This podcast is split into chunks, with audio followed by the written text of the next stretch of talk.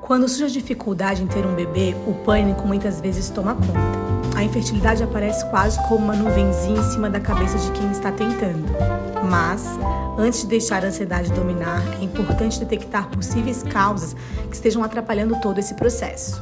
Se a infertilidade for de fato diagnosticada, os próximos passos dados serão rumo ao tratamento que pode auxiliar e muito na realização desse sonho. Eu sou Luísa Guiar, ginecologista obstetra, e este é o último episódio da nossa série sobre infertilidade, produzida pela Clínica Urogine.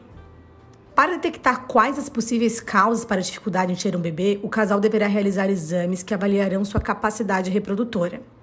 Para o homem, será indicado pelo menos um espermograma. Já as mulheres, além do exame clínico para examinar o colo do útero e a secreção vaginal, por exemplo, existem alguns outros exames que devem ser solicitados, como exames hormonais, por exemplo. O diagnóstico é realizado por exclusão, ou seja, a partir de um quadro geral de possíveis fatores, a gente vai descartando as hipóteses até chegar a um diagnóstico final.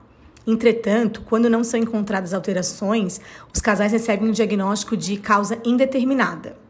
Nesses casos, é recomendada a realização de novos exames, tanto para o homem quanto para a mulher. Apesar das causas da infertilidade serem variadas, algumas medidas podem ser preventivas para facilitar a gravidez. Em homens com baixa contagem de espermatozoides, algumas vitaminas podem ter um grande auxílio. Evitar usar roupas apertadas na região genital também é importante porque os testículos precisam se manter em uma temperatura mais baixa que o restante do corpo. E agora, para homens e mulheres, tecidos sintéticos e apertados podem favorecer a proliferação de micro-organismos prejudiciais à saúde também. Uma dúvida que sempre aparece é se dietas balanceadas têm um efeito benéfico direto sobre a fertilidade, apesar de fazerem bem à saúde como um todo. Pesquisas recentes mostram que dietas saudáveis podem sim melhorar as funções do ovário das mulheres e também tratar a síndrome dos ovários policísticos. É importante que doenças metabólicas, como diabetes e desequilíbrios de colesterol, sejam corrigidas em casais que estejam tentando ter filhos. Mulheres que apresentam desordens alimentares durante muitos anos, como bulimia anorexia, podem também ter a fertilidade comprometida.